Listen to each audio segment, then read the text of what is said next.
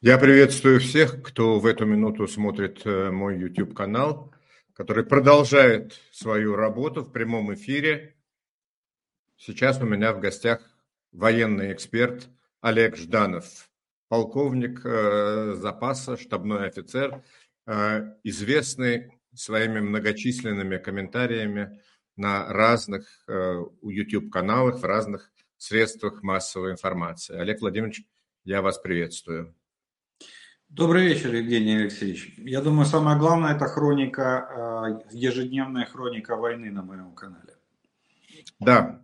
И если вы на нее еще не подписаны, на эту ежедневную хронику войны, то я настоятельно вам рекомендую подписаться и смотреть регулярно комментарии Олега Жданова.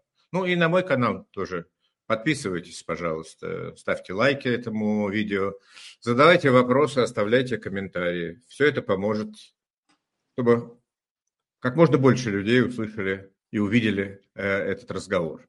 Скажите, пожалуйста, Олег Владимирович, какая сейчас э, ситуация на фронте? Конечно, э, печальные известия о гибели в путинских застенках Алексея Навального сегодня затмило все другие новости, но, тем не менее, э, сложная ситуация в Авдеевке и вокруг нее. Расскажите, пожалуйста, что там происходит вот на этот час?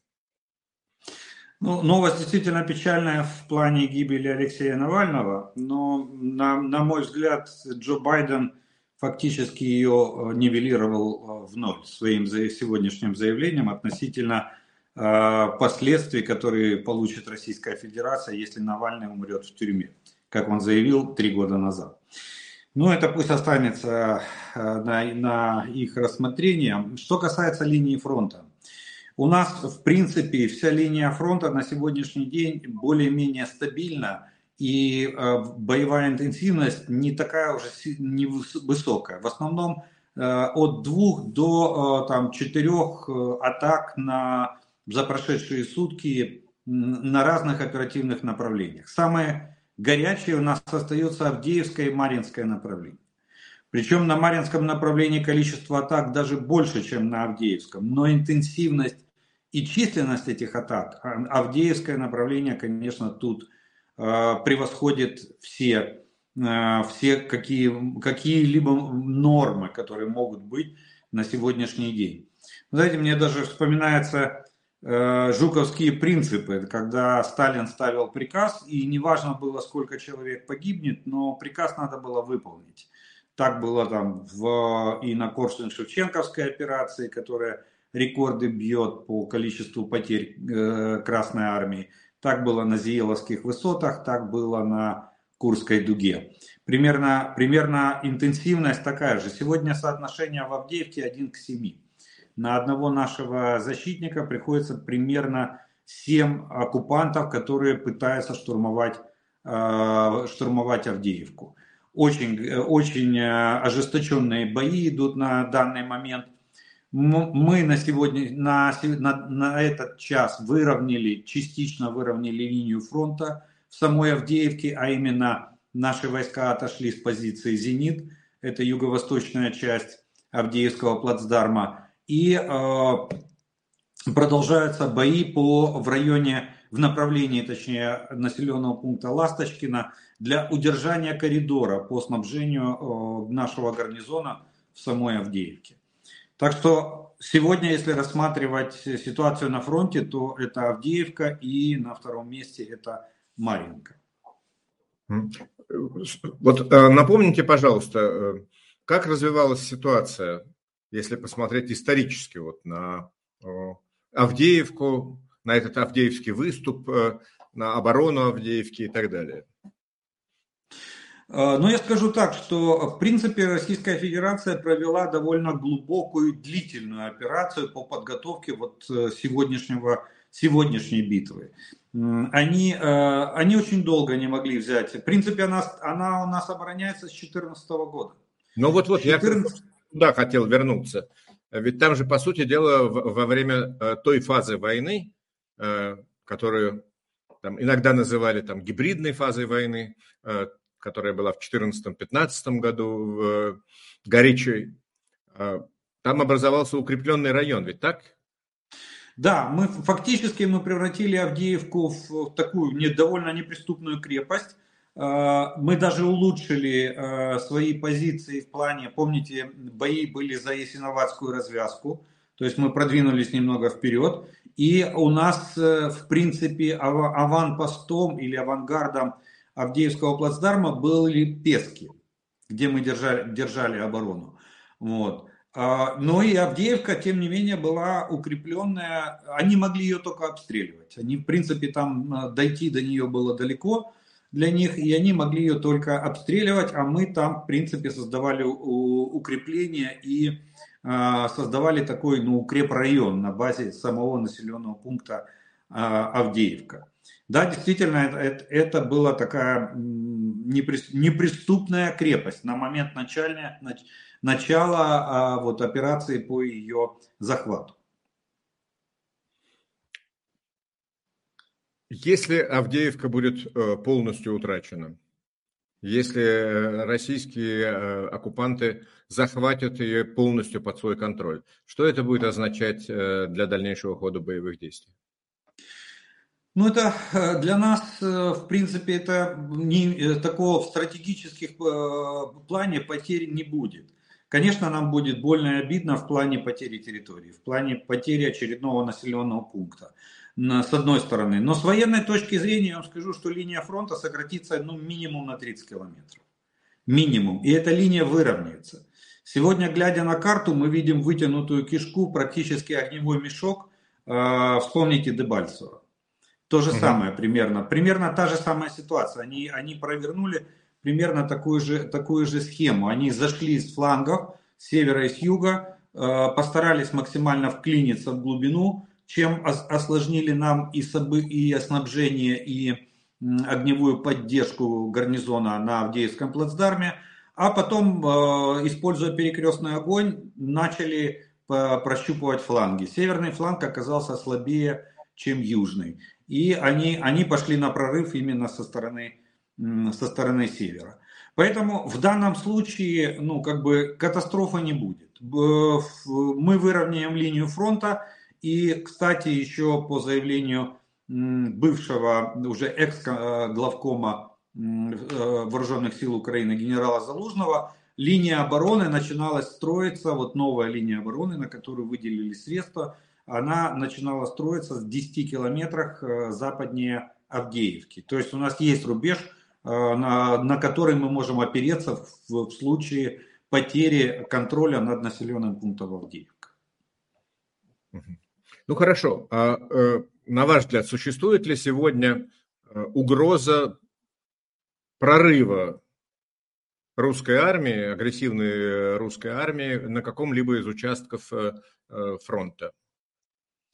А, нет, прямой угрозы такой, э, такой на сегодняшний день нету. А, в принципе, все оперативные направления, на которых пробовали прорваться на сегодняшний день российские оккупационные войска, они не увенчались успехом. Ни, э, ни Купинское направление, ни Тернов, э, где они, где они там очень сильно рвались, они даже не смогли нас выбить на, за реку Жеребец, ликвидировать наш плацдарм на левом берегу реки Жеребец. Э, мы удержали позиции, да, немножко отступили, но тем не менее мы плацдарм удержали. Ни на Лиманском направлении у них э, Белогоровка не получилось ничего сделать, ни э, на Бахмутском направлении продвижение в сторону Часова Яра оккупировано на сегодняшний день нашими войсками. Ну, даже была попытка, попытка прорвать на Запорожском направлении в районе Новопрокоповки, но она тоже была оккупирована нашими войсками, и на сегодняшний день там ситуация более-менее стабильная, на, я имею в виду в районе Работинского плацдарма.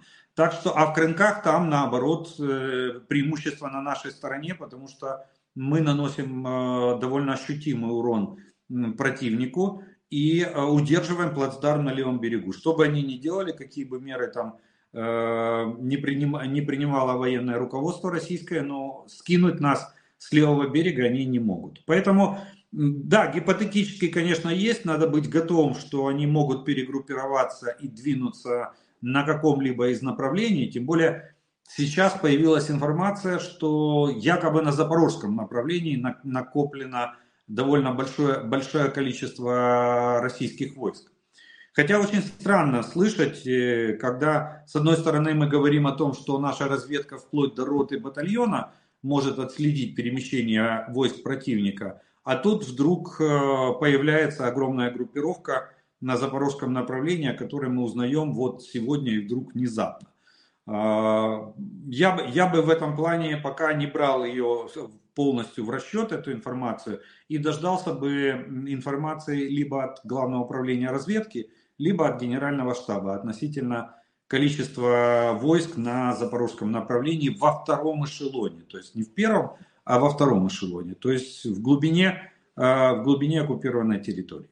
Так что вот по прорывам вот примерно такая ситуация на данный момент. Два направления мы удерживаем, э, сдерживаем натиск противника, на остальных гипотетически возможно, но, но практически на сегодняшний день э, мы находимся в глухой обороне и шансов на прорыв у противника не так уже много. Э, какие потери несет противник? Каковы цифры, вы можете сказать, хотя бы приблизительно? Ну, соотношение можно сказать только по, а, по отдельным направлениям. На сегодняшний день э, известно только по Авдеевскому направлению. Там а, буквально неделю назад а, была, фигурировала цифра 1 к, 12, 1 к 10-12 потери, а сегодня при такой интенсивности боев, э, в принципе, потери говорят 1 к 7, 1 к 8. Вот. Э, количество там за неделю точнее даже меньше, чем за неделю боев. За 5 дней боев, активных боев, там до 4200 человек уничтожено со стороны э, российских войск. Вот. Ну, наши потери, понятно, секретные, они не распространяются. Поэтому, э, а в общем, как бы коэффициент потерь вывести сложно в связи с тем, что мы не оглашаем потери с нашей стороны. Ну, э, собственно говоря, официально потери с э, российской стороны тоже не оглашаются. Мы о них судим по нашим собственным оценкам, по украинским оценкам, так? Да, у нас, э, смотрите, там существует нас, у нас собственная система подсчета по боевым донесениям. Наши командиры, начиная от самого низшего звена, до, подают как минимум два раза в сутки подают боевые донесения, в котором указывают количество потерь. Отсюда появляется цифра, которую мы с вами каждый день читаем сводки Генерального штаба. Э, есть еще э, асинтеры, так, так называемые, те, кто следит за войной и ведет учет, э, в том числе и по потерям личного состава. Они пользуются данными, которые более-менее имеют подтверждение, то есть фото-видеофиксация потерь. И ну, их цифра, конечно же, отличается, в разы отличается от нашей цифры, от цифры Генштаба. Ну, э, потому что они как бы вот собирают только доказательную, доказательную базу. У нас э, это основу составляет боевое донесение. И, а, и мы этой цифрой апеллируем как офицер. Ну и все-таки вот э, я хотел бы вернуться к вопросу о дальнейших возможных направлениях развития боевых действий. Если, ну, скажем так, посмотреть на э, карту войны э, с более далекого расстояния. Многие наши э, зрители, многие наши э, слушатели, знаете, YouTube не только смотрят, но и слушают, э, я это прекрасно понимаю, э, теряются вот в этих, э, э скажем так, микрогеографических э, реалиях. Если говорить, э, что называется, крупными мазками, если крупными мазками. Вот э, очень часто в российских э, так называемых Z-пабликах, Z-телеграм-каналах э, говорят, вот погодите еще чуть-чуть, мы возьмем Николаев и Одессу. Вот давайте с юга, если пойти. Э, есть ли перспектива захвата Николаева или, не дай бог, Одессы? Нет. На сегодняшний день можно с достаточной долей уверенности сказать нет. Э, объясню почему. Ну, во-первых, э, морская десантная операция сегодня уже нереальна, потому что из 13 больших десантных кораблей э, в строю осталось только 5. Это существенно. Больше, чем в два раза мы сократили количество БДК в составе Черноморского флота врага. Так что десантная операция нет. Плюс мы укрепили береговую линию, у нас есть там войска, начиная от войск территориальной обороны, заканчивая регулярными частями вооруженных сил Украины. Вот. Ну, скажем так, силы обороны Украины. Э, что касается реки Днепр, допустим, вариант форсирования Днепра с левого берега на правый, то на сегодняшний день я, я очень сомневаюсь в готовности вооруженных сил России провести такую крупную э, операцию по форсированию Днепра. Во-первых, э, сегодня обледенение берегов, холодная вода, правый берег выше левого географически. Это ну, для примера, кто, ну, кто в Киеве живет, можно посмотреть примерно соотношение, ну, чуть-чуть э, меньше, конечно, но примерно как в Киеве. Правый берег и левый, да, высота. Вот. А, плюс еще не забывайте, что плацдарм на левом берегу гарантирует нам а, невозможность проведения операции по форсированию Днепра. Для того, чтобы Сейчас мы говорим форс... о, э, о, о Днепре в районе Херсона, так? Ну, там не только, там до самой Каховки практически. Э, мы ведем боевые действия. Да, у нас может быть там севернее э, максимум казачьи лагеря. Дальше, в принципе, у нас там э, как таковой стационарных позиций на левом берегу нету. Но мы контролируем эти острова огневым воздействием. Кстати, сейчас Россия пытается на, они в Каховку завозят моторные катера, малые, малые надув, на, надувные моторные катера, для того, чтобы начать по весне, видимо, будут пытаться начинать операцию по зачистке островов, дельты, островов Днепра на левом берегу, чтобы себя хоть как-то обезопасить. Там сегодня хозяйничаем мы на этих островах.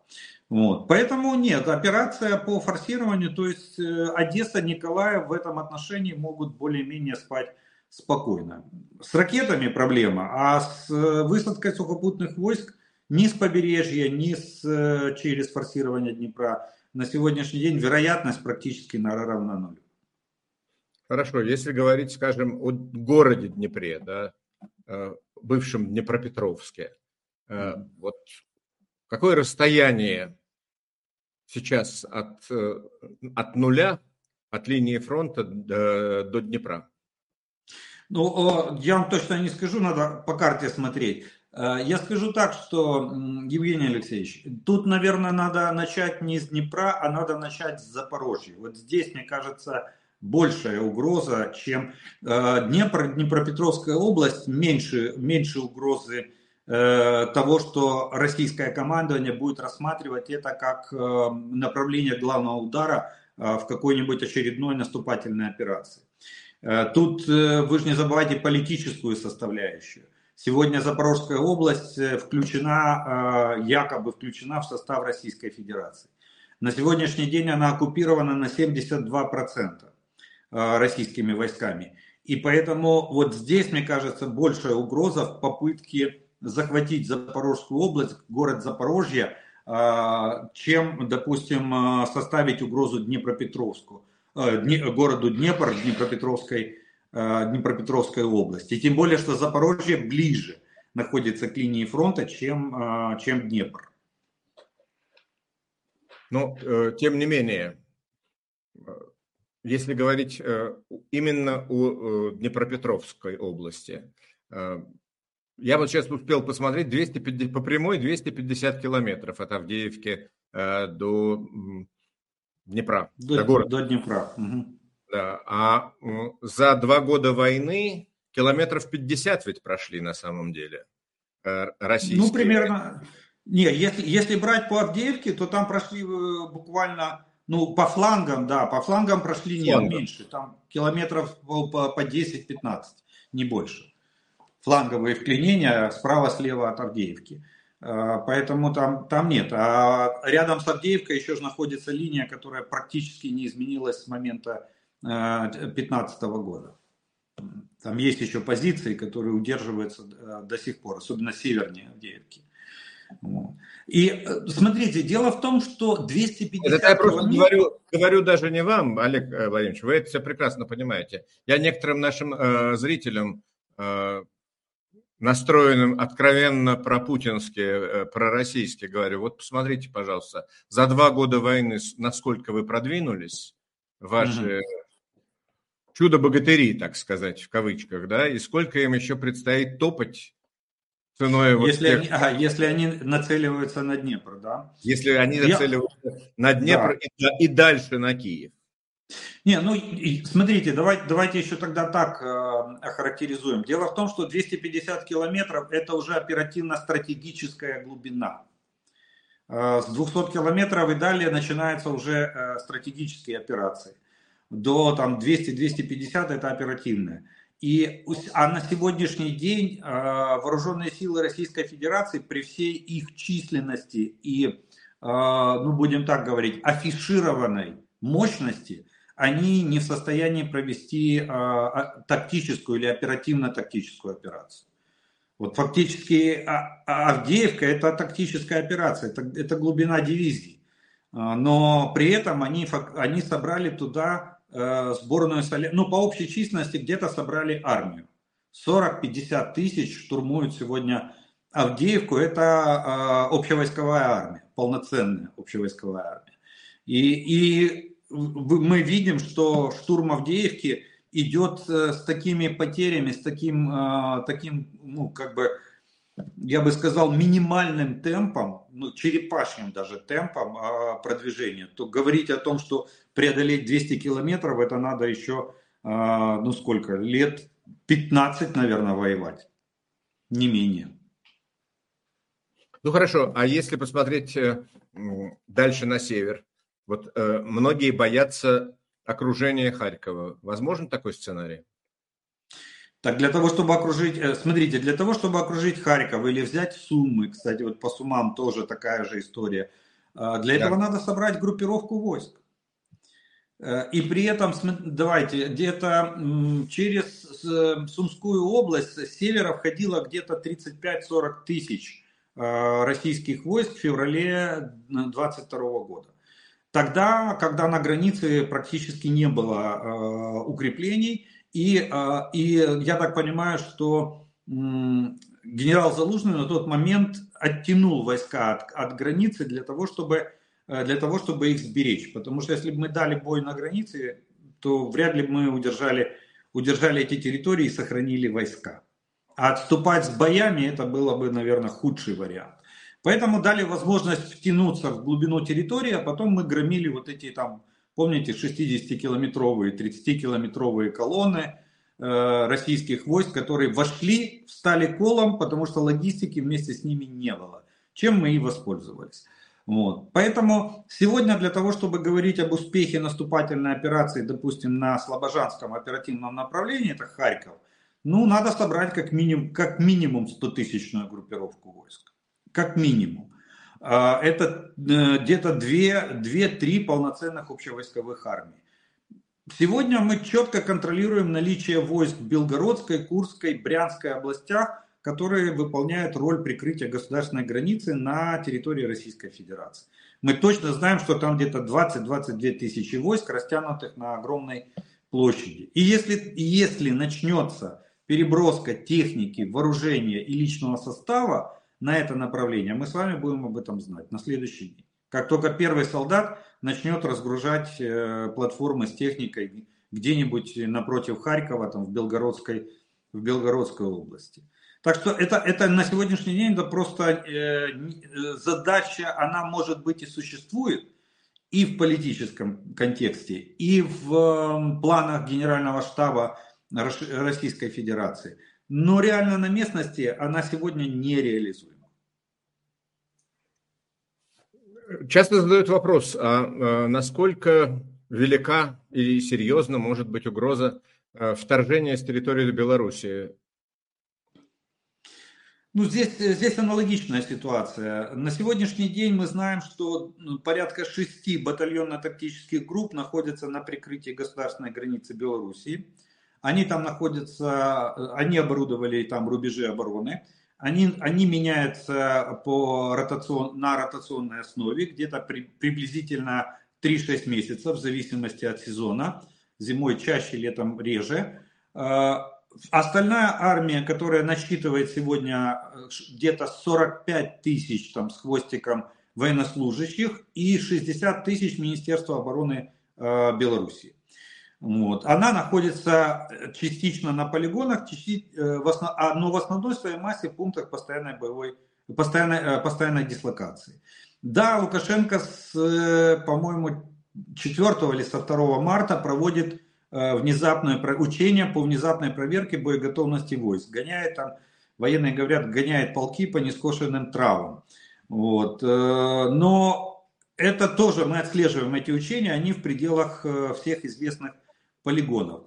Но на сегодняшний день э, вооруженные силы Беларуси отдали Российской Федерации основные запасы боеприпасов. Там несколько десятков тысяч тонн было вывезено э, Российской Федерацией. Отдали частично запасы техники. Я так понимаю, Россия выбрала лучшее, что у них было на длительном хранении.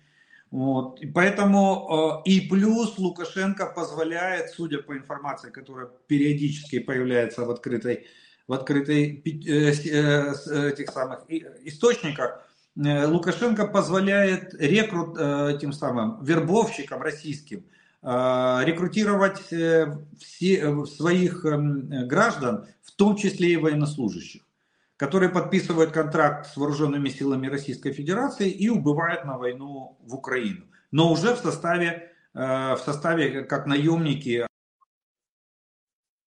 Российской Федерации. Вот э, поэтому сегодня говорить о том, что белорусская армия завтра готова идти в наступление, я бы не стал. Ну хорошо, э, какие еще вы видите угрозы в ближайшем будущем?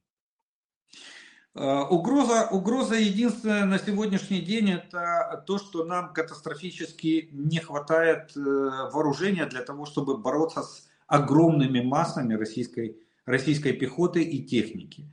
Э, в среднем они где-то в три, трехкратное превосходство как в личном составе, так и в технике. Но это если брать всю линию фронта, все 1200 километров.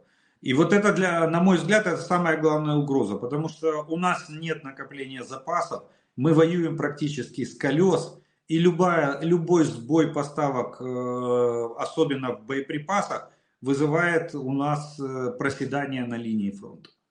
Вот, вот это, на мой взгляд, на сегодняшний день главная угроза. Я не думаю, что, на сегодня, что сегодня российское, российское военное командование – способна начать формирование резерва на такого мощного резерва там численностью 200 200-300 тысяч для того, чтобы, допустим, открыть там тот же второй фронт.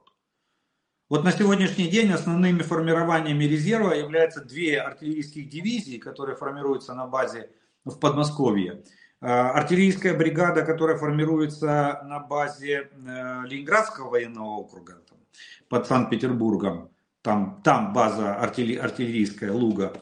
Э, и, и по-моему, две бригады формируются мотострелковых. Все. Они даже, а они даже сегодня не формируют ни дивизии, ни армии. Вот последнее формирование в составе объединений, это был прошлый год, вот 18 и 25 общевойсковые армии, которые были введены, одна, э, одна введена на юг, на Херсонское направление, причем она доформировалась на месте, включая в свой состав 22-й армейский корпус береговой, э, войск береговой обороны, который дислоцировался в Севастополе и сейчас там ведет а, боевые действия. Он составил основу 18-й армии общевойсковой. И 25-я армия, которая тоже до, была введена э, на лиманское направление в Луганскую область и доформировалась тоже на месте уже здесь, в Луганской области, э, и сколько мы ждали, три или четыре месяца она не, не вводилась в бой, так как была недоукомплектована. Вот что, э, что известно на сегодняшний день из открытых источников по формированию резервов э, в Российской Федерации. Не так, не так все хорошо, как э, говорит российская пропаганда. Ну хорошо, если говорить о тех или иных видах вооружения, которые не хватает Украине для борьбы с большими массами пехоты противника. А, чего конкретно не хватает и что нужно получить в первую очередь? Ну, есть дефицит снарядов?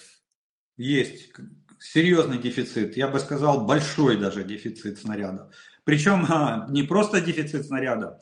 Для борьбы с пехотой самое эффективное средство это кассетные боеприпасы.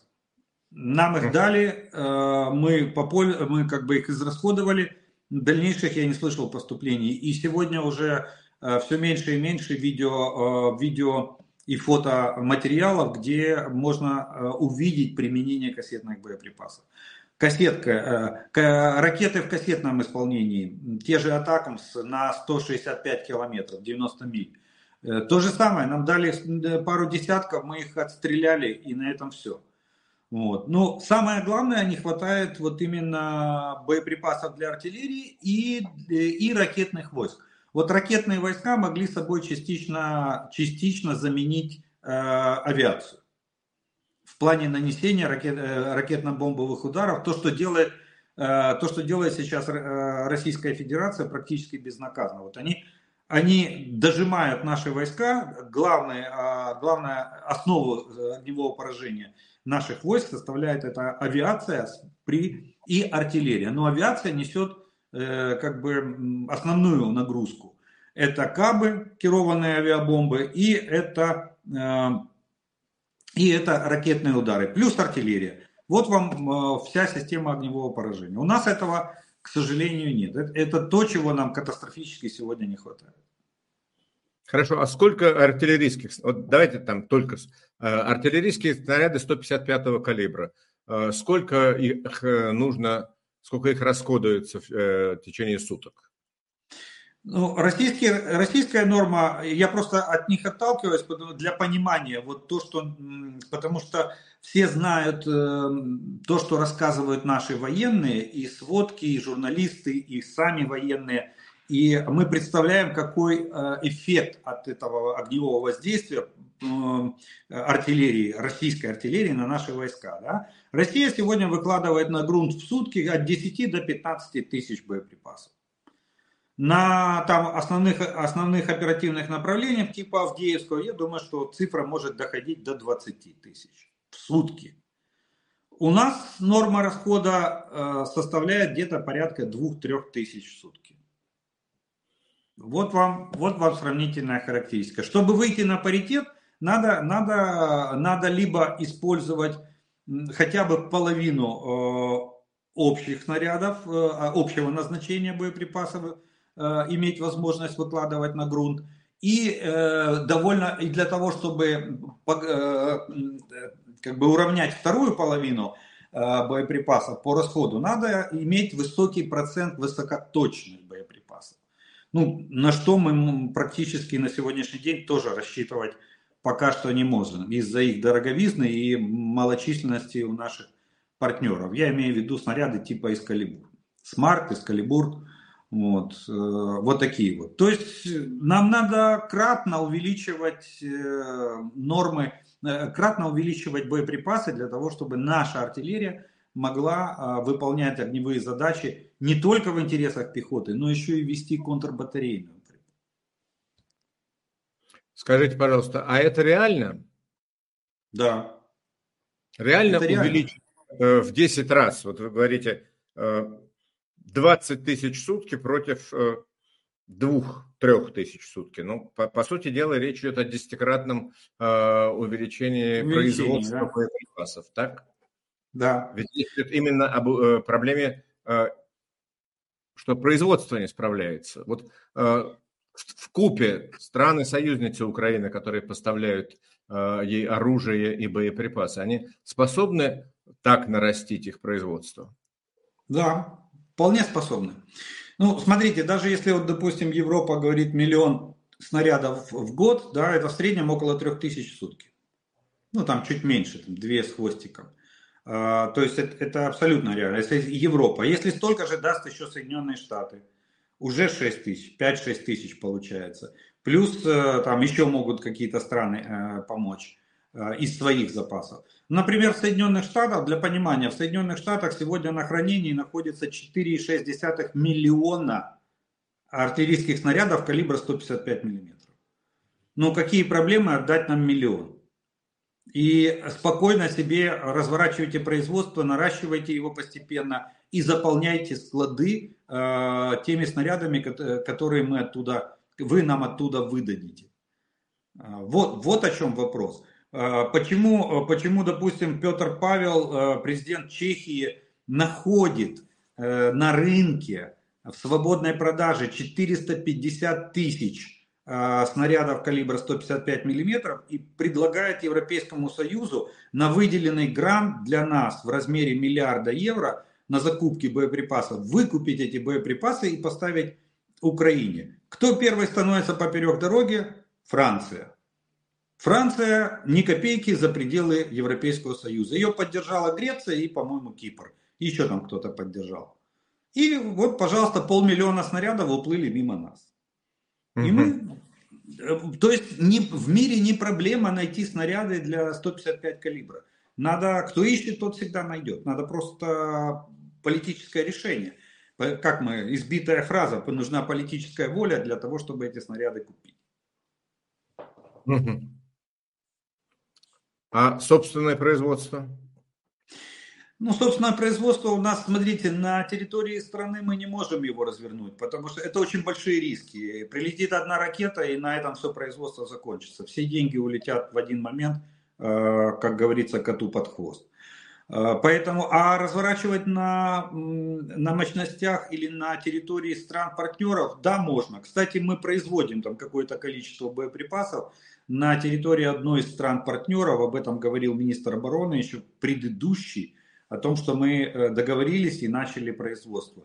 Но э, я думаю, что собственное производство исчисляется там ну, довольно, довольно маленькие цифры. Вот. Э, может, быть, там, э, может быть там несколько тысяч боеприпасов в месяц мы производим. Это там очень, очень, очень, как говорится, проблематично, потому что надо совместить очень много закупок, много составляющих. Это сталь, Э, ее обработка, это взрывчатые вещества, это такой высокотехнологичный механизм, как взрыватель, который состоит там из целой кучи компонентов, э, в том числе и цветных металлов, поэтому ну, довольно, довольно проблематично. В нашем варианте самый лучший, лучший способ это закупка готовых боеприпасов. Угу. Хорошо, а производство каких-либо других видов вооружения, я не знаю, гранатометов, э, я имею в виду не противотанковые гранатометы, а именно вот гранатометы, которые э, очередями стреляют э, противопехотными гранатами. Автоматические, Или, танковые автоматические гранатометы, тоже, в принципе, вариант. Можно разворачивать, но смотрите, Евгений Алексеевич, мы очень много, мы два года потеряли. Начнем с этого. Мы только сейчас поднимаем вопросы, и то у нас идет очень туго вопрос перевода экономики на военные рельсы. И каждый раз, когда общество ставит этот вопрос перед правительством, а правительство, ну, у меня такое впечатление, что правительство пытается спустить его на тормозах. И, и в большинстве случаев это, это, к сожалению, удается. Вообще, конечно же, в той ситуации, в которой оказались мы, с нашим военно-промышленным комплексом и с, нашим, э, с нашей ситуацией, когда оружие надо не то, что сегодня и сейчас, оружие надо еще вчера было. Вот. В нашем варианте наилучший и быстрый способ это покупка. Рынок насыщенный, в принципе. Если бы у нас была свобода выбора и соответствующее финансирование, я думаю, что мы могли бы эти поставки обеспечить за счет закупки на, э, на рынке вооружения опять же, используя либо наши, либо запасы наших стран-партнеров, либо э, финансирование от наших партнеров, если бы они согласились, чтобы мы купили у других стран, которые имеют э, эти запасы и готовы их сегодня продавать. Угу. Вот тут, возвращаясь к Авдеевке, один наш зритель, не могу понять, это кремлебот или не кремлебот, Игорь Радов некто, настойчиво спрашивает, почему полк Азов отправили в Авдеевку, и правда ли, что его там полностью перебили? Ну, его никто не перебил. То, что полк несет, там, во-первых, не полк, там бригада, и это уже не Азов, это третья штурмовая бригада. Давайте так. Да, костяк этого подразделения, этой части э, воинской, он состоит из азовцев, которые, которые в том числе э, либо, либо были в составе полка Азов, воевали и, и проходили, проходили там воинскую службу.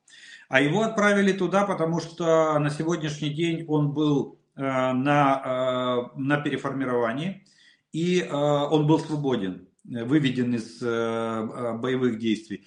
И он является одним из самых боеспособных частей наших, наших вооруженных сил Украины. Поэтому его туда и бросили. Другие такие части, как, допустим, 47-я бригада, она сегодня в боях, и выдернуть ее оттуда ну, не представляется возможным. Поэтому всегда на прорыв, на самые тяжелые участки всегда бросают лучших. Вы же, вы же знаете. Этот принцип действует везде, как э, в армии, так и на гражданке. И еще спрашивает господин Радов, э, точнее декларирует, я не знаю, можете вы это прокомментировать или нет, в случае взятия Часового Яра дело уже будет не в снарядах, полетит вся логистика фронта. Почему? Часов Яр, э, Часов Яр является э, опорной, опорной точкой линии обороны. И взятие Часового Яра может просто создать брешь в нашей обороне. Э, но при чем здесь логистика? Наоборот, Часов Яр сейчас по мере приближения линии фронта, а, к сожалению, надо констатировать, что она хоть очень медленно, но все равно продвигается в сторону Часового Яра, то, поверьте, логистика оттуда уходит. Это, это как бы абсолютно нормальное явление, она, она уходит на безопасное расстояние. Это логика войны. И если фронт приближается, значит логистику надо отводить в тыл. Иначе вы останетесь без логистики. Так что говорить, что если враг захватит часов яр, рухнет вся логистика. Если он, допустим, э, ну не знаю, высадит десант, что сегодня нереально проведение десантной операции, и сегодня и сейчас это сделает, то может быть трудности с логистикой возникнут на какой-то период времени. Но мы понимаем, что в этой войне высадка десантных операций закончилась на аэродроме Васильков в 2022 году. Что неужели с тех пор не может быть ни одной подобной э, попытки повторить э, такого рода? Ну, попытки, может быть, и будут, и даже были попытки э, высадить, ну, тактические десанты, то есть небольшие на отдельные объекты при, при, штурме, при штурме наших позиций, но они не увенчались успехом. А такие массированные, вот Гастомель и, и Васильков, это два, две попытки высадить воздушный десант воздушным способом, методом посадки э, на вертолетах. Кстати, в Василькове даже парашютным способом пытались выбросить, э, выбрасывали точнее десант. Вот. Но ничего не получилось. Поэтому десантные операции посворачивали. войны, так? Сколько Что? было вертолетов? Сколько вертолетов было задействовано в вот этой попытке э, десанта? Гастомеле? В Гастомеле 34 вертолета было э, задействовано в попытке высадить десант. Четыре вертолета были сбиты в ходе, в ходе высадки. Остальные, остальные, кстати, вот по принципу русские, никого, э, русские своих не бросают, остальные бросили высади, высаженную часть десанта и просто ушли в освояси. А мы уже тут э, добивали этот десант, они, они бились там в полном окружении, и, по-моему, к вечеру, уже к ночи, десант был полностью уничтожен. А в Василькове? А в Василькове там была попытка выброски парашютным способом, и, но они уже, э, там наше командование военное среагировало очень, очень оперативно, и часть десанта уже высаживалась прямо на наши пулеметы. То есть мы начали их ликвидацию еще в воздухе. Угу. А вот э, Александр Глобин утверждает, а теперь может получиться. А вот как это может теперь получиться? Ну, ну, пусть попробует. При нынешней системе противовоздушной обороны, которую мы создаем сейчас, а мы создаем, а мы идем сразу как бы основным способом, мы создаем глубоко эшелонированную систему противовоздушной и противоракетной обороны э, в нашей стране. Ну пусть попробуют. Сегодня российская авиация боится приближаться ближе 10 километров к линии фронта. Я уже вообще молчу о том, чтобы пересечь э, линию фронта или, или нашу э, границу воздушного пространства Украины. Э, в, об, об, об этом речь мы не идет. Мы даже иногда достаем, э, достаем летательные аппараты на, в, в приграничной зоне. Вспомните события в Брянской области, когда было пять летательных аппаратов было уничтожено в течение одного дня. Так что действительно даже вертолеты, я не говорю о самолетах, даже вертолеты не заходят э, на территорию Украины, я имею в виду, не пересекают да. линию фронта. Да. Э, преимущество, э, они не заходят, они применяют те же способы ведения войны, метод кабрирования, когда они, не долетая до линии фронта, зависают на месте, задирают нос и вот таким навесным способом отстреливают Нурсы, неуправляемые реактивные снаряды. А, типа, типа там Гидро-70. А, а э, еще российские вертолеты имеют преимущество в ракетах. У них есть Тур-Вихрь а, воздушного базирования. У него дальность 12 километров. Э, и 10-12 километров. И вот они э, на этом, на расстоянии там 8-10 километров от линии фронта приподнимаются и обстреливают наши позиции вот этими турами ракетами «Вихрь». Э, а мы не можем достать, потому что тактические средства, наши тактические средства максимально 5, 5 ну в лучшем случае 7 километров. Мы их не достаем. Э, в, это, в этом как бы в этом наша, наша проблема, нет, нет таких средств. Вот. Э, а так нет, ближе к линии фронта никто даже не боится подлетать. Как только залетает, ну буквально последний Су-25 мы, мы сбили в, в Авдеевке, точнее не Су, Су-34.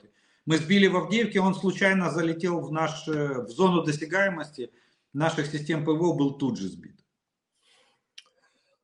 Некто Юрий Филин спрашивает, а где хваленые Абрамсы? Вы что, их бережете для того, чтобы потом на постаменты поставить? Вместо Нет. А, Абрамсы выйдут. Э, это будет сюрприз, э, неожиданный сюрприз для, э, для российских войск. Выйдут Абрамсы, выйдут Челленджеры. Вот. Так что пусть не переживают. Абрамсы есть, они в надежных руках, и их время еще придет. А они в бой не ходили еще? Был замечен Абрамс, кстати, в районе, в районе, по-моему, не то Авдеевском, не то Бахмутском оперативном направлении. Вот я боюсь ошибиться, но промелькнуло сообщение, что был замечен танк Абрамс. Но а так, э, этот батальон еще, я так понимаю, в боевых, э, э, в боевых действиях не принимал участие. Угу.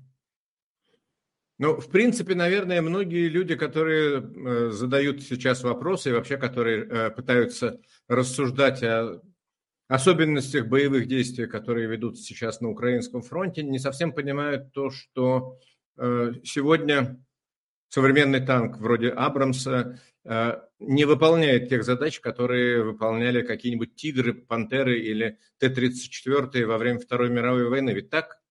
Да. Сегодня, к сожалению, танк больше играет э, роль либо штурмового орудия, либо вообще играет роль артиллерии, которая стрельбой с закрытых огневых позиций. То есть не выходя на, на прямую видимость, не доезжая километров 5 до линии фронта а, и, да, и более, они ведут огонь с закрытых огневых позициях, позиций, пытаясь поддержать пехоту. Как самоходная, фактически роль самоходной артиллерии выполняет. Вот это, это основная, потому как э, дроны поменяли, поменяли логику войны на сегодняшний день. Боевые бронированные машины и танки стали довольно уязвимой, э, уязвимыми перед э, дронами. Ох, должен вам сказать, Олег Владимирович, э, какую же ненависть вы вызываете у многочисленных кремлеботов, которые... Я их называю адепты русского мира. Ну, я не знаю, адепты они какого мира, но мир этот, извините за грубое слово, дерьмовый и пахнет так отвратительно, что просто нюхать это невозможно, даже вот в виртуальном смысле.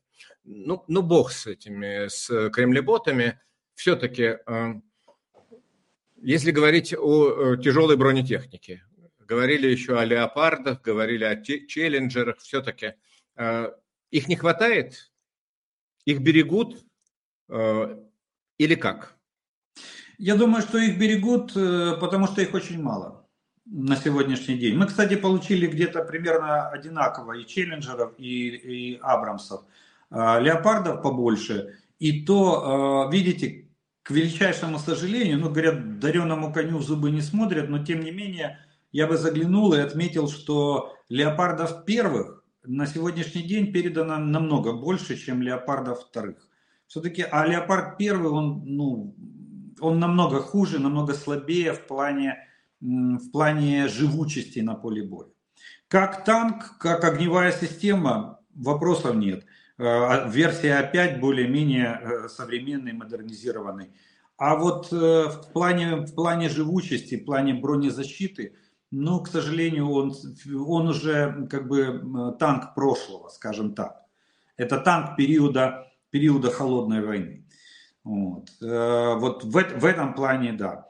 И на сегодняшний день основу, основу бронетехники, я так понимаю, составляют боевые машины пехоты. Вот БМП э, более распространенные, и мы видим, что БМП лучше применяется в боевой обстановке, чем, чем танки. Танки, я уже сказал, в качестве артиллерии, да, в качестве огневого средства ближнего боя, к сожалению, нет. Кстати, э, Брэдли э, в нашей войне используется исключительно по своему назначению. Ведь Брэдли создавалась в период холодной войны, еще начала создаваться и э, именовали Брэдли никак иначе, как истребитель танков. И ее создавали для уничтожения Т-62 и Т-72. Ну, сегодня она показывает довольно высокую эффективность даже в борьбе с Т-90. Ну, а если говорить, скажем, о ракетных системах э, залпового огня, помните, ведь э, в свое время казалось, что это чудо оружия, хаймерсы, э, которые поступили на вооружение украинской армии и сразу заявили о себе как о весьма эффективном виде оружия, боевой техники. Почему что-то сейчас об этом перестало слышаться? Так снарядов нет. Вот, Снаряд... вот в чем проблема. Проблема. Проблема в боеприпасах. Если бы были боеприпасы, мы бы с вами продолжали наблюдать применение реактивных систем залпового огня, тем более, что у нас довольно большой парк на сегодняшний день э, в, в, в этих в МЛРС, э, и М270, и есть, э, ну, в принципе, М270, там разбираться в деталях, что есть немецкая лицензированная система, есть британская лицензированная система, но это точная копия М270. И они, у нее два пакета. И есть вариант Хаймарс. Но вопрос наличия боеприпасов, вопрос э, возможности их применения, не, не, нечем применять. Как вы думаете, сейчас ситуация переменится после Мюнхенской конференции? Э, и я думаю, что история с э, умершлением в тюрьме Навального э, тоже должна, на мой взгляд, повлиять на отношение лидеров Запада к этой войне. Ну, видите, Джо Байден, на мой взгляд, э, очень сильно нивелировал э, это, эту ситуацию. Да, для нас она была бы очень хорошей, и она, я думаю, сыграет свою роль в плане политико-дипломатическом, э, в том, в том контексте, что ну, с убийцей никто уже, сто процентов никто не будет ни о чем договариваться. Это хорошо. И значит, и значит смысл принуждать нас, если у кого-то и были такие идеи, ну вот как типа Китай высказывал сейчас, сейчас в Совбезе ООН, что давайте прекратим поставки оружия в, э, Украину и заставим э, обе стороны выполнить минские договоренности. Понятно, что это в сторону играет в сторону Российской Федерации. То сегодня, ну, как бы после того, как убили Навального, понятно, что он не умер, тем более там адвокат говорит, что в среду с ним разговаривал, он улыбался и все было хорошо. Ничего у него не болело и жалоб на здоровье не было. Вот, с одной стороны. А с другой стороны, видите, как Байден себя повел. Он сказал, что заявления о катастрофических последствиях в случае смерти Навального в тюрьме были сказаны три года назад. А сегодня, как э, считает Байден с его слов, становится понятным, что якобы Российская Федерация уже понесла все катастрофические последствия еще до того, как а, Навальный умер, умер в тюрьме. Поэтому, к сожалению, э, пока что гегемония со стороны Соединенных Штатов сохраняется, может быть не полностью, но сохраняется на мировой политической арене. Естественно, все лидеры будут смотреть на, в сторону США. Но после такого заявления я не думаю, что кто-то сейчас встанет и скажет, да нет, давайте сейчас грохнем экономику России или банковскую систему России и таким образом накажем их, и, и, эту страну за убийство политического заключенного. Я думаю так. Ну что ж, посмотрим. Кстати, вот еще вопрос. Эм, значит, э, подождите секундочку, здесь так, э, так гадят эти самые кремлеботы, потому что они сыпят своими дурацкими э, комментариями, что содержательные комментарии и вопросы куда-то улетают далеко-далеко. А вот Дмитрий Федоров интересуется, куда пропали Байрактары, где они? Байрактары, э, ну, мы понесли потери, начнем с этого. Не, не все, э, как, нет ничего вечного в этом мире, особенно когда развернулись системы РЭП российские. Э, но на сегодняшний день они есть в строю, и они продолжают выполнять в основном разведывательную функцию. Так что Байрактары есть, никуда они не делись, и они воюют. Но они в основном сегодня наводчики и разведчики. Угу. То есть, э, грубо говоря, появились другие дроны, значительно более дешевые и в силу вот этого соотношения стоимость-эффективность а, гораздо более выгодные для использования в войне дронов. Правильно я понимаю? Да, вы правильно понимаете. Еще тут надо акцентировать внимание на борьбу со средствами, точнее, на возможности преодоления э, помех, которые ставит РЭП. Кстати, вот с дронами, а, это а, особенно волонтерскими, это, это даже больше, ну я это называю игра в кошки-мышки, потому что наши, э, наши народные умельцы постоянно меняют, э, маневрируют в эфирном пространстве э, в борьбе с российским рэп. И, и Российская Федерация не, не, не успевает, тоже пытается маневрировать для того, чтобы поймать ту частоту, чтобы задавить наши дроны. С Байрактаром так, так не сделаешь, схему не перепаяешь на, на коленке э, в, в прифронтовой полосе или там, там где их произ... собирают эти дроны. Поэтому они используются в качестве разведчиков, в качестве наводчиков. В этом плане как бы вещь очень хорошая и, и незаменимая. Но уже как ударные дроны, их, их берегут, э, и есть замена, вы абсолютно правы, есть замена в виде э, камикадзе, беспилотников, дронов, чего угодно. А сколько их нужно? Кого? По принципу, чем больше, тем лучше. Я имею в виду вот этих э, э, недорогих в производстве, которые стоят, быть может, несколько э, сот долларов. Вот эти вот э, FPV, они называются дроны, кажется. FPV. Да? FPV, да, FPV. Uh, first Personal Video, то есть э, видео от первого лица. Угу. Я думаю, что э, в принципе на сегодняшний день ну, потеря, э, точнее потребность фронта может где-то исчисляться от 3 до 5 тысяч. Ежесуточная. Ежесуточная. Угу. Почему? Потому что мы, мы с вами видим только самую красивую картинку. Мы видим, как, как дрон врезается в бронетехнику. А сколько было израсходовано дронов, чтобы он долетел до этой бронетехники и попал в нее? Ну, Поясните, пожалуйста. Э, что-что? Не совсем понятно, что значит, сколько было израсходовано дронов для того, чтобы... Э, Потому что я хочу сказать, что э, не каждый дрон. В среднем по статистике где-то э, для того, чтобы поразить одну, одну единицу бронетехники, используется 3-4 дрона. Угу.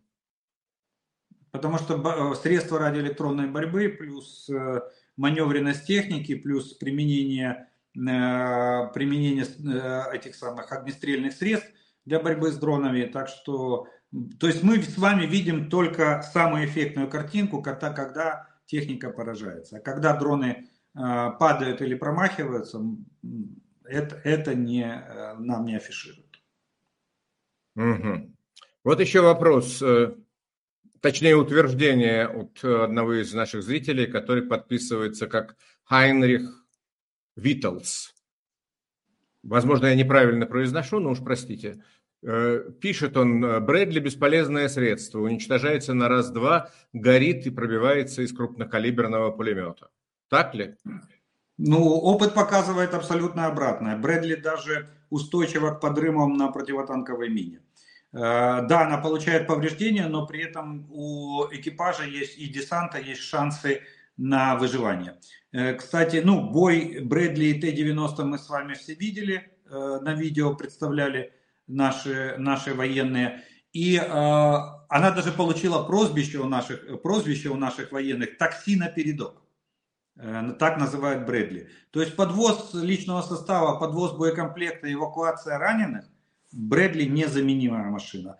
По живучести тоже очень выносливая и довольно, довольно живучая. По огневым возможностям видели в, э, в состоянии бороться с танками. Что будет, если американцы... Это, знаете, извините, Да-да. Евгений Алексеевич, это знаете, вот мне этот вопрос э, и этот зритель напомнил поговорку «каждый мнит себя стратегом, видя бой со стороны». Чувствуется, что он в Брэдли не воевал. Вот еще один человек пишет наоборот. Брэдли супер, экипаж защищает, это основная задача. А бушмастер вообще огонь. А что такое бушмастер? Это, э, это австралийская машина, она имеет капсулу она, она вообще обеспечивает живучесть. У нее может поотрывать все колеса, но экипаж в капсуле остается живой. Контузию, да, может получить, но не погибает.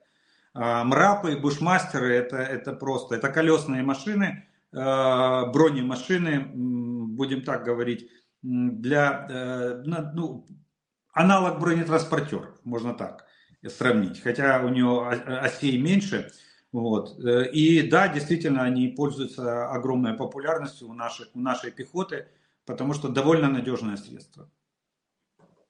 Угу. Понятно. А скажите, пожалуйста, спрашивает э, Алекс Влади, что будет, если американцы задержат помощь Украине еще на 2-3 месяца? Я думаю, что э, нам будет тяжело, конечно же, но катастрофы не случится. Судя, судя по сегодняшнему заявлению Олафа Шольца, что они готовят нам огром, большой пакет помощи военно-технической на 1,1 миллиарда евро. А, и там начинается э, полное содержание пакета, ну, немцы обычно оглашают постфактум, а, они очень любят э, отчетность, вот эту четкость немецкая, а, показать все, что передали. Но сейчас анонсировано, что только артиллерийских систем будет 36 единиц в этом пакете, и будет, э, будут М113 э, боевые машины пехоты, но количество не оглашается. Так что сказать, что нам вообще нечем будет воевать, нет, это, этого сказать нельзя. Тяжелее, да, может быть, станет тяжелее, но по, помощь, в принципе, идет. Идет, и сегодня мы как бы выравниваем немножко ситуацию, стараемся выровнять ситуацию за счет наших стран-партнеров, европейских стран-партнеров, вот эти вот отсутствие поставок от Соединенных Штатов. Так что США может просто потерять статусность на вот этих вот внутренних дрязгах, они могут потерять статусность, э, если, они, если они провалят это голосование и не выделят нам средства. А Европа тогда будет э, вынуждена, и они, в принципе, э, этим уже, я так смотрю, довольно серьезно занимаются, э, заменить, быть, как вот Барель сказал, надо быть в готовности компенсировать то, те вооружения, которые не в, не в состоянии или, или не сможет поставить Соединенные Штаты. Я думаю, Европейский Союз не самая бедная организация, и они вполне смогут справиться с этой задачей. А вот если говорить э, о использовании дальнобойных дронов против э, узлов связи, против э, складов боеприпасов, после, простите, против баз, где концентрируются запасы горюче-смазочных материалов, ну, наконец, против других жизненно важных объектов военной инфраструктуры, включая и большие нефтеперегонные заводы на территории э, Российской Федерации. Э, здесь могут быть новые дополнительные успехи. Мы уже увидели, э, как горели в тылу российских войск крупные нефтебазы. Ну, я вам скажу так, что, к сожалению, мы здесь ну, тянем кота за хвост. Надо, надо усиливать это. И а, вот, эти, вот эти атаки, вот эти м, удары по стратегически важным объектам инфраструктуры, они должны э, производиться ежесуточно и в больших количествах. То есть мы должны переносить войну на территорию врага. Чем быстрее мы это сделаем, чем больше мы перенесем боевые действия на территорию врага, тем больше шансов на успех на линии фронта. Поэтому это, это должно быть повседневной, повседневной работой. Насколько я понимаю, все ограничивается производственными возможностями нашими по изготовлению вот этих вот дронов дальнего радиуса действия, стратегических, там, от 300 километров и там, до, до тысячи с лишним километров. В, это, в этом главная проблема. Вот, их количество. А то что, то, что это необходимая мера, это тут даже не, возникает, не должно возникать вопросов. Угу. Ну вот опять-таки Юрий Филин, которого я, по-моему, уже цитировал, сегодня утверждает, что без разрешения Америки немцы ничего не дадут. Они будут ждать э, телодвижения американцев. Ну, я думаю, наоборот. Э, видимо, видимо, он не внимательно следил за последними событиями. И вот этот экстренный визит Олафа Шольца в Соединенные Штаты, в Вашингтон, и э, тема беседы была Украина между Джо Байденом и Олафом Шольцем. И я думаю, что именно, смотрите, после этого э, он возвращается, мы подписываем, наш президент едет в Европу, и первый, первая остановка это Берлин, подписание договора о военном сотрудничестве, в котором изложены и гарантии на переход безопасности на переходный период, там десятилетний договор о сотрудничестве. А, и сразу же выделение такого большого пакета помощи, как на 1,1 миллиарда евро. То есть наоборот, э, мне кажется, что э, Джо Байден мог попросить Шольца э, взять большую часть поставок на, на плечи Европейского Союза. А что с поставкой самолетов?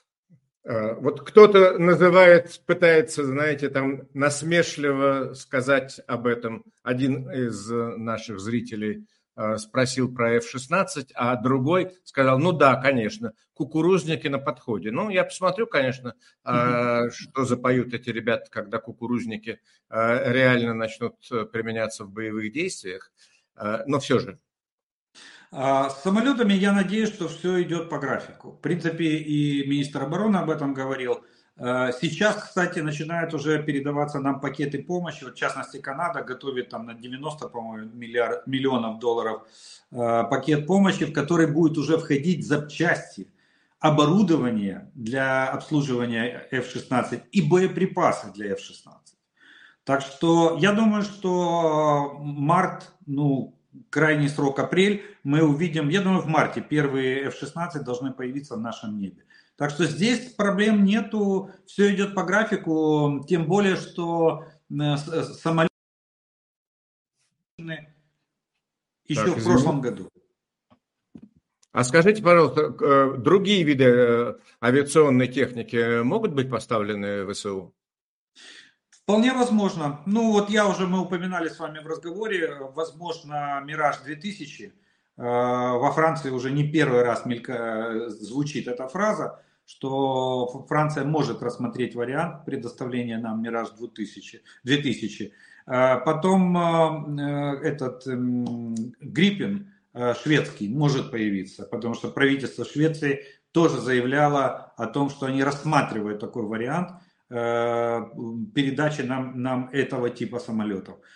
Ну и может быть мы, мы что-нибудь себе прикупим или попросим э, партнеров прикупить для нас что-нибудь из тихоходного э, для борьбы с крылатыми ракетами, особенно для борьбы с шахедами. Вот, может быть. Но вот Мираж, Гриппин и F-16, ну F-16 как бы гарантированно должен появиться, а вот эти два Мираж и Гриппин вполне вероятно, что могут тоже появиться. А что это за самолеты, если коротко? Чем они отличаются от F-16? Э, в принципе, в принципе, это аналогичные самолеты примерно одного, одного поколения на сегодняшний день. А, просто у них э, целенаправленность более узкая. Это истребители, которые имеют возможность нести ракетно-бомбовую нагрузку. Истребители-бомбардировщики, будем так говорить. Ну, сегодня это универсальный универсальные как бы платформы летающие. Просто F-16, он как самый массовый, больше 8 тысяч было выпущено этих самолетов, он как э, самый массовый, он стал действительно универсальной платформой в ходе, в ходе модернизации. И на сегодняшний день он может выполнять функции истребителя-перехватчика, истребителя, э, истребителя-бомбардировщика, штурмовика. Э, то есть у него арсенал настолько широкий и э, возможности, это как рабочая лошадь, знаете, такая. Вот, кстати, F-35, он же идет, в принципе, на замену э, F-16, тоже как многоцелевая летающая платформа. А это европейские варианты, французский вариант э, и истребителя, и шведский вариант истребителя. По характеристикам они, конечно, немножко послабее, но в принципе основные как бы нюансы их применения, они, они примерно одинаковые. Они одного класса э, и примерно даже одного возраста. Да, еще, кстати, F-16 же может работать в паре с системами противоракетной обороны. Тот же Patriot работает в комплексе с F-16, причем в обе, в, оба, в обе стороны. F-16 может выполнять роль истребителя-перехватчика, если его наводит комплекс Patriot на ракету. И а, F-16 может выполнять роль э, радара дальнего обнаружения э, и давать целеуказания комплексу Patriot по уничтожению ракет э, в воздухе на траектории. Так что он более универсальный, более, а, будем так говорить, раз, развитый в этом отношении. F-35, о которых вы упомянули, это истребители пятого поколения. Так? Это современное, да, это, это, это, будем так говорить, это на сегодняшний день, это, в принципе, последнее слово техники, в науке и технике в военном авиастроении. Есть три варианта F-35, э, палубный, э, наземный с изменяемым вектором тяги и обычный Э, наземный э, самолет. У вооруженных сил Российской Федерации имеются самолеты пятого поколения? Ну, они заявляют, что у них Су-57 пятого поколения, даже шестого они его там а, пытаются окрестить. Но на самом деле он, Су-57 это, в принципе, говорят, Су-35 в новом фюзеляже. Так оценивают его, ну, во всяком случае, специалисты летного дела. А, потому что ничего нового они туда не привнесли. Фюзеляж разрабатывался еще в советское время. Кстати, он имел техническое название Т-50 и испытывался на а, учебно, э, учебно-исследовательском центре в Крыму. Э, еще во времена Леонида Кучмы. Были, э, были эти самые, были летные испытания, а потом это все заглохло, деньги они Э, перестали финансировать Россия это дело, они использовали нашу базу для проведения испытаний. Вот. А потом в, в ускоренном темпе засунули туда двигатель от F-35, в основном системы вооружения те же самые. Вот. Поэтому заявляют они, да, что это самолет шестого поколения. Но на самом деле, я они думаю, есть в реальной жизни на вооружении. Да, он на вооружении есть. На сегодняшний день, по разным оценкам, там, ну, я встречал самую большую цифру, 19 машин Э, было изготовлено. И сколько из них в строю, трудно сказать. Они даже умудрились два разбить накануне э, массированного вторжения. Э, один при перегоне из Комсомольска на Амуре разбили, а второй, вот я не помню, где, где потерпел аварию. Но очень интересный факт, обратите внимание, что если они не знают, чем нас напугать, нас и, и страны, наши страны-партнеры, Запад – коллективный новыми, э, новыми э, этими аналоговнетными видами вооружения. На сегодняшний день, за два года войны, ни разу, ни одного разу Су-57 не был применен э, против нас в бою. А вот F-16, который реально может быть применен в бою против российской армии, он может, например, спрашивает Алекс Влади, на расстоянии сбивать Ту-95, которые наносят ракетные удары по Украине? Если они попадают в зону действия а, ракеты F-16, то да. У F-16 максимальная, по-моему, если мне не изменяет память, 180 километров. Э, кстати, F-16 может пустить ракету, и российский летчик не, даже не будет знать, что ракета уже идет по его самолету. Когда он увидит ее на радаре, она будет уже рядом. Э, так что если Ту-95 попадает в зону действия ракетного вооружения э, F-16, то вполне может сбить. Э, вот так вот. Хорошо, а вот если говорить о возможностях российской противоракетной, противовоздушной обороны, Мне приходилось слышать такое мнение, что в данном случае масштабы, размеры российской территории становятся едва ли не главной ее слабостью, что для того, чтобы защититься от того количества Э, дронов, в том числе дронов дальнего действия, которые э, вскоре могут оказаться на вооружении Украины, э, не хватит никаких средств ПРО. Ну, Вы давайте готовы? начнем с того, что давайте начнем с того, что средств ПРО как таковых в Российской Федерации нету, чистых как ПРО. Так? Ну как вот так, потому что потому что 300 и 400 комплекс это ПВО плюс ПРО. И там даже, даже не плюс ПРО, а там, там написано, что Э, эти комплексы с возможностью борьбы с баллистическими целями.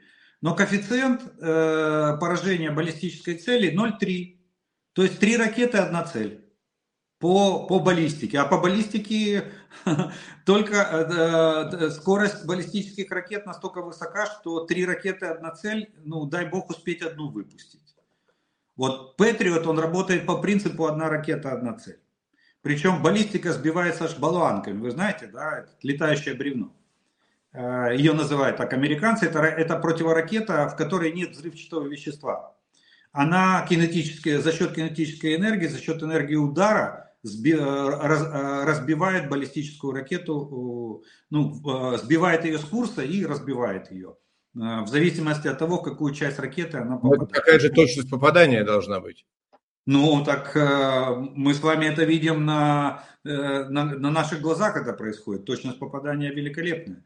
А, а российский комплекс рассчитан с вероятностью 30%. То есть три ракеты, одна цель. Попаду, не попаду. Так о какой противоракетной обороне мы с вами говорим?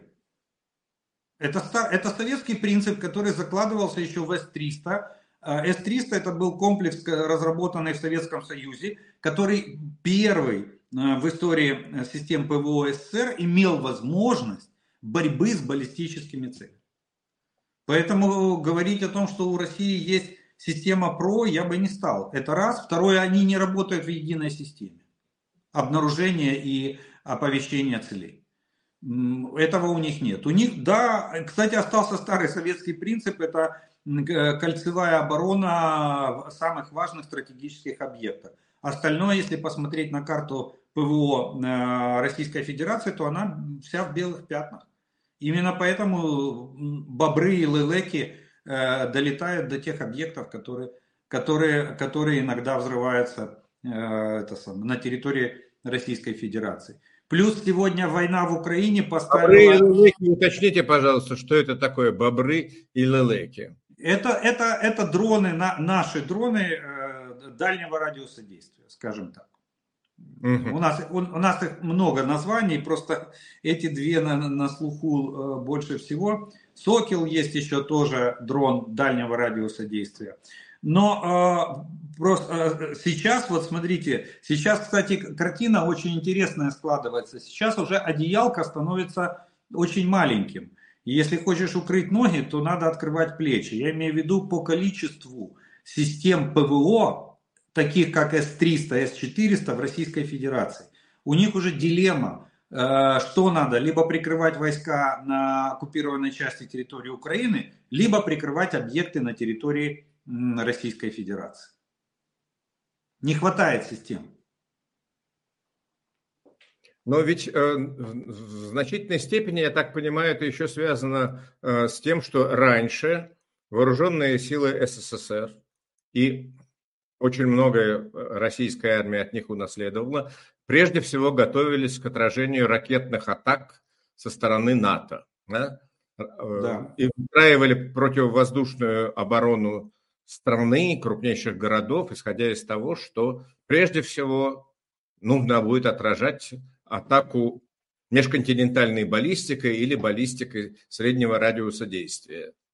Так ведь? Ну да, тогда в годы холодной войны средний радиус действия и межконтинентальные баллистические ракеты, да. Но, кстати, видите, э, как оказывается и советская, э, советская система была большей, в большей степени э, построена на пропаганде и мифологии. Вот, кстати, МиГ-31, он же создавался именно для борьбы с межконтинентальными баллистическими ракетами. У него очень мощный бортовой радар, и 4 МИГа перекрывают примерно тысячу километров фронта. На, он истребитель-перехватчик. Вот они должны были сбивать, они дислоцировались на Дальнем Востоке в том числе, они должны были сбивать ракеты, которые э, могли прилететь с, со, стороны, э, со стороны Соединенных ракеты Штатов. или боеголовки? Что-что? Простите, ракеты или боеголовки? Ракеты, ракеты. Не, нет, смотрите, э, дело в том, что сейчас уже о боеголовках это мы уже говорим вот последние ну, 20 лет.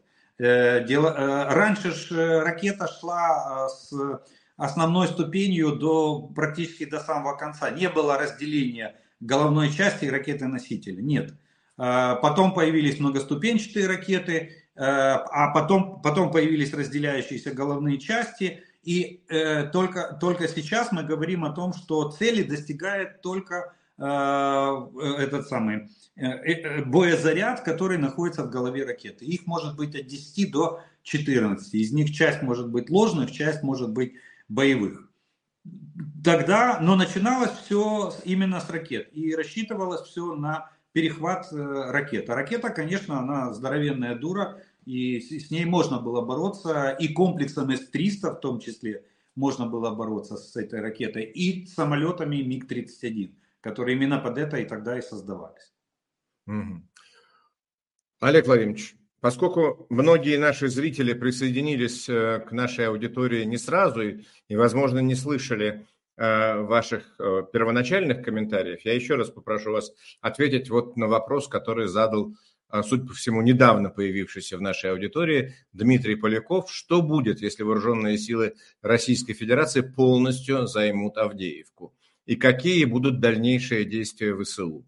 Извините, что заставляю вас повторяться. Но а, давайте Нет, пожалуйста. Напомним. Э, смотрите, э, если гипотетически такое случится, что Авдеевка перейдет под контроль российских войск, то, э, в принципе, катастрофа не случится.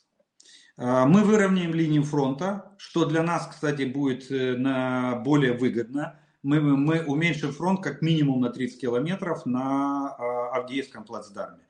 И дальше э, мы сядем на, очередной, на наш рубеж обороны, который сейчас активно строится, на те деньги, которые были выделены правительством а, Украины, на постройку оборонительного рубежа. Кстати, как говорил бывший главком генерал Залужный, там, по-моему, в 10 километрах от Авдеевки проходит первая линия этого оборонительного рубежа. Нам, конечно же, как гражданам Украины и патриотам будет обидно и больно то, что мы теряем территории, но при этом мы сохраняем армию, выравниваем фронт, и штурм э, прямой линии фронта без вклинений в глубину обороны противника, это, это намного сложнее, чем вот, э, Э, имея, имея неровности фронта, используя их для, как преимущество для преодоления обороны противника. Вот какой-то Сергей Борисович на вас пытается наскакивать. Дожданов на фронте сейчас не был. А, сейчас война абсолютно другая. Россияне используют Старлинг, ничего не будет. Там руины, как Бахмут и Марьинка. И что? Нет, так подождите. То, что, то, что российская армия превращает Сейчас Авдеевку превращает в руины. Э, мы, мы это видим. И мы в этих руинах, кстати, ведем довольно успешно оборонительную операцию. Да, очень тяжело нам, а, ситуация там на грани критической, но тем не менее мы обороняемся.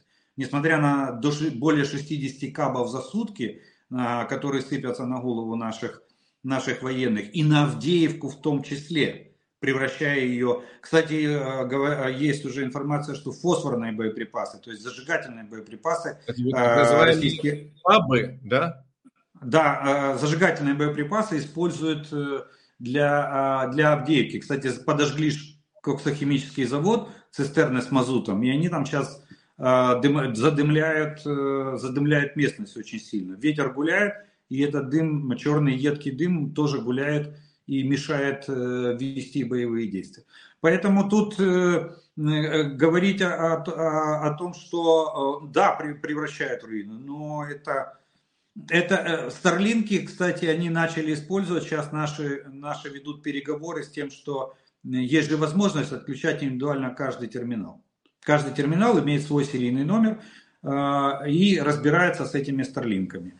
Это не, у, у россиян и раньше был, э, был интернет на линии фронта. Не надо думать, что у нас есть интернет, у них нет. Нет, у них тоже, тоже был.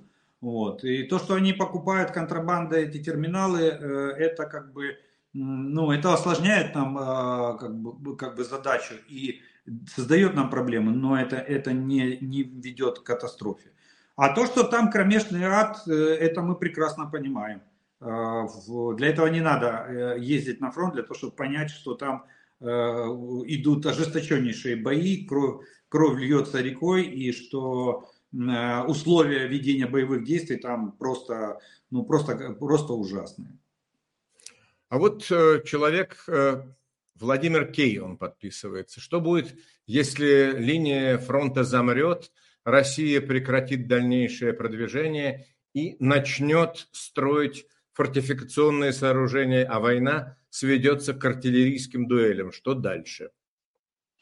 Ну, дальше накопление. Так, смотрите, к этому все идет. Наша задача сейчас э, полностью выбить э, у российской армии наступательный потенциал. Вот у нее на сегодняшний день есть наступательный потенциал на двух оперативных направлениях. Наша задача это выбить. Будет какой-то период э, окопной войны, как в Первую мировую, да, артиллерийские дуэли – стрелковые бои позиционные, а, а параллельно нам надо накапливать э, силы и формировать э, группировку войск для контрнаступления. Точно так же, как мы делали это весной прошлого года, но весной, э, но это не получилось в прошлом году из-за растянутости во времени поставок вооружений и не в полном объеме выполнения тех заявок, которые мы подавали. Как выяснилось потом уже осенью 20 2023 года. Если страны-партнеры нам предоставят необходимое количество и в короткие сроки, то да, у нас есть возможность сформировать э, группировку войск для контрнаступления и провести контрнаступательную операцию. При наличии всех э, видов огневого поражения противника, я имею в виду ракетные войска, артиллерия, авиация, ну, в принципе, по большому счету, нам э, не будет большой помехой наличие оборонительных рубежей, даже таких, как типа линия, линия Суровикина. Но если в достаточном количестве будут ракетные войска, боеприпасы для артиллерии и авиации. Вот еще э, один комментарий человека, который подписывается World Politica, мировая политика. Э, Монсеньор де Виталь, я не знаю, что он имеет в виду, э, обращаясь Монсеньор де Виталь, а что можно сделать?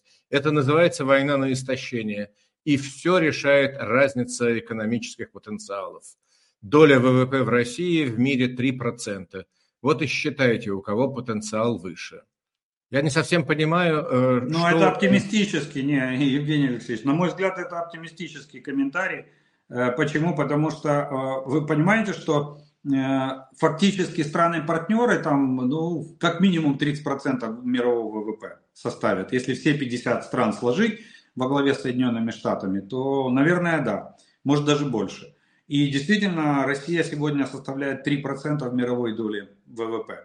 И э, тут вот, понял, это много или мало, э, господин World Политика? Вы понимаете, что э, минимум в 4 раза э, экономический потенциал э, союзник, стран-союзниц Украины э, превышает э, экономический потенциал России – при этом мы выводим за скобки э, технологическое преимущество, потому что вот ваш коллега э, Сергей Грабский, полковник, который на днях выступал тоже на моем канале, очень убедительно рассказывал, что большинство даже самых передовых э, систем вооружения и боевой техники, которые находятся сейчас на вооружении российской армии, это всего лишь модернизированные разработки в лучшем случае конца, 90, э, конца 80-х, начала 90-х годов.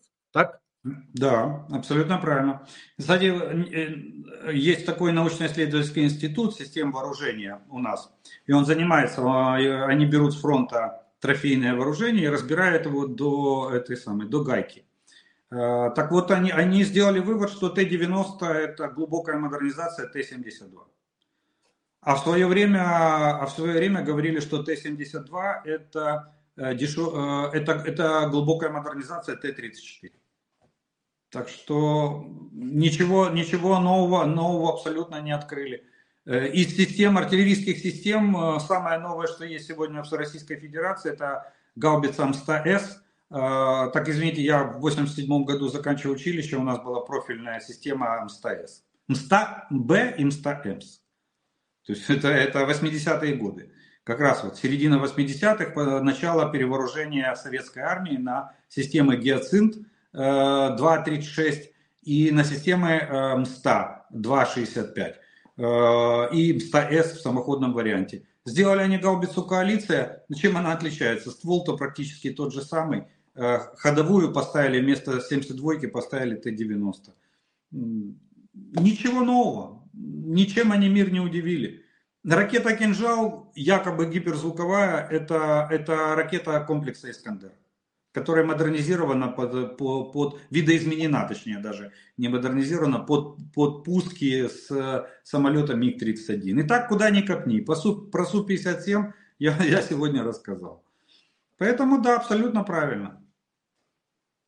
Ядовитый вопрос еще от одного зрителя, с который называется себя э, Wargame Red Dragon, э, в переводе с английского «Красный дракон из военной игры». Интересно, а когда возникнет ситуация, что э, вооружения Украины будут, деньги у Украины есть от союзников, а людских ресурсов уже нет? Но вопрос, э, я думаю, что вряд ли этот, этот момент наступит, потому что если дадут деньги и вооружение, то, поверьте, люди будут. Э, ресурс, ресурс у нас еще есть. Вот если не дадут денег и вооружения, вот тогда вопрос с ресурсом будет стоять очень остро, потому что э, долго вытягивать за счет героизма пехоты мы не сможем.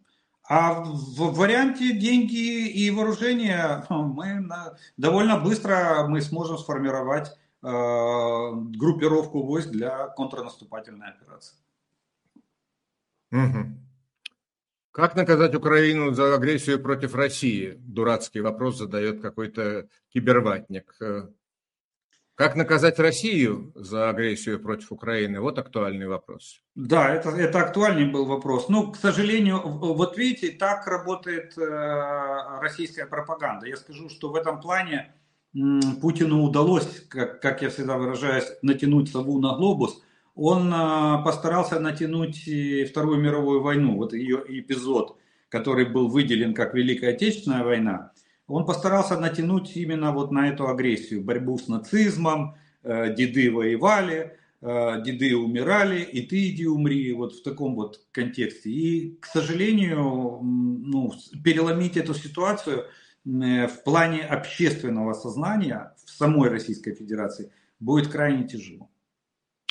Вот, кстати, киберватник этот самый говорит, что Россия жертва в этой войне. Да, действительно, ведь на самом деле в каком-то смысле Россия жертва в этой войне, потому что э, масштабы потерь невероятные, они в 10 раз как минимум превосходят масштабы потерь э, в Афганистане за значительно меньший период времени. А ущерб для экономики, для качества и уровня жизни э, граждан Российской Федерации еще только предстоит осознать. Э, потому что такие вещи происходят э, растянутыми во времени, не правда ли? Да, это, это ну, как бы эффект с задержкой, я бы даже так сказал. И ну, понимание, осознание этого тут произойдет. Знаете, как один, э, один психолог сказал, что для того, чтобы вы, вывести человека из состояния транса, ему нужен стресс. Вот стресс выбивает его из того состояния, в котором он находится, и вот тогда, после, после, после того, как он вышел из э, своей зоны комфорта, в которой он при, пребывал, вот тогда можно начинать э, о чем-то разговаривать или, или что-то пытаться донести или объяснить. Но если человек находится в своем иллюзорном мире, созданном той же пропагандой, то достучаться до него практически просто так, э, пытаясь там основываться на логике, на фи философии, на, там, э, там, на знаниях, это, без, это просто бесполезно. Вот. Или происходит, для этого нужен стресс. Это первое. Таким стрессом может быть э, разгром, допустим, российской армии на поле боя. И вот после такого стресса начнется осознание а, той пагубности, а, которую, которую они сотворили. Ну, понимаете, вот сложно разговаривать с людьми, которые пишут буквально следующее. А, Россия обогнала по уровню жизни Германию, а кто-то до сих пор верит, что россияне живут плохо. Так они верят, что, что при том, что, смотрите, у них там коммунальный коллапс э, уже третий месяц продолжается. Кстати, опять продолжается аварии в городах. Они верят, что Европа замерзает без э, российского газа. Понимаете? Вот, ну, ну, ну как, как об этом, как можно говорить, э, что, что заберет у тебя, чем, чего вы боитесь Америки? Они придут, все заберут. Что они заберут? Туалет на улице. Ну, ну, блин. Когда это слушаешь, ну, честно, честно, палата номер шесть. Ну да. Но люди, к сожалению, никогда не бывали зимой в Европе и не представляют себе, какие здесь средние температуры. И не видели, э, как зимой в Европе зеленятся газоны в большинстве. Э, не, ну они, видите, они даже, э, как, выясни, как говорит статистика, они и за границу-то не выезжали. Ведь там, по-моему, там процент чуть ли не под 90% населения России никогда не покидало э, территорию Российской Федерации, а половина населения никогда не покидала, или большая часть, э, больше половины населения никогда не покидала места проживания постоянно. Но они верят телевизору. Вот, вот что самое главное. Ну вот еще дурацкий вопрос какой-то задает Андрей Корнев, который, э, наверное, не понимает, что на самом деле в этой жизни происходит. Западные деньги Украина осваивать научилась. А чем и как она собирается отдавать долги? Э, Андрей, я уж тут э, не буду утомлять Олега Владимировича. Эти деньги, которые Украина сейчас получит, это грантовые деньги, это не взаймы. Да, читайте внимательно, читайте, читайте внимательно, внимательно, что написано. Это помощь безвозмездная, как и помощь, э, э, которая оказывается вооружением боевой техникой. И, кстати, чтобы вы понимали, значительная часть денег, которые западные страны выделяют на поставки оружия э, Украине, это деньги, которые остаются у них в их экономике. То есть, условно говоря, это новые инвестиции в расширение военного производства, тех же самых снарядов. То есть это создается рабочие места и создается прибыль э, тем военным. Э, да, растет ВВП страны, растет, растет ВВП страны и зарабатывают деньги компании, которые на государственные инвестиции получают прибыль. Вот так вот. Кредитные ну, это уже экономический, это уже экономический курс, да. Вот еще любопытный вопрос, который задает э, один из наших э, зрителей. Почему Зеленский бывает на фронте, разговаривает с бойцами, а Путина там не видно? Ну, это вопрос, наверное, надо задать больше Путину. Я думаю, я думаю, что, э, я, я думаю, что тут вопрос безопасности и доверия к собственной армии.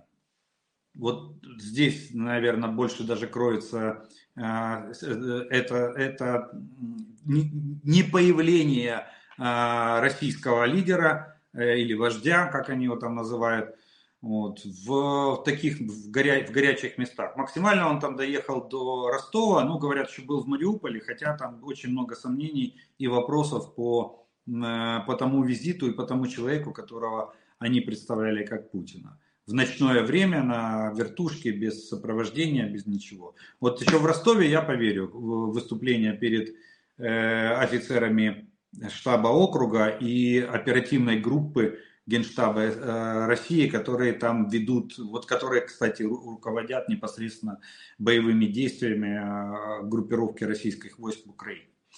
Вот. Поэтому боязнь, боязнь недоверия ни, ни к кому, в том числе и к, своей, и к собственной армии. Да он просто трус. Простите. Ну, это, это вы, вы, вы сказали самым простым языком, да. Ну, да. послушайте, он уморил своего э, главного политического оппонента в тюрьме. Убил ну, Навального. Ну, он видите, не выходит сразу на дебаты. Вот. Вообще вся эта история про двойников э, началась я не верю лично в том, что где-то там во время переговоров с лидерами других стран появляется не Путин, а появляется двойник.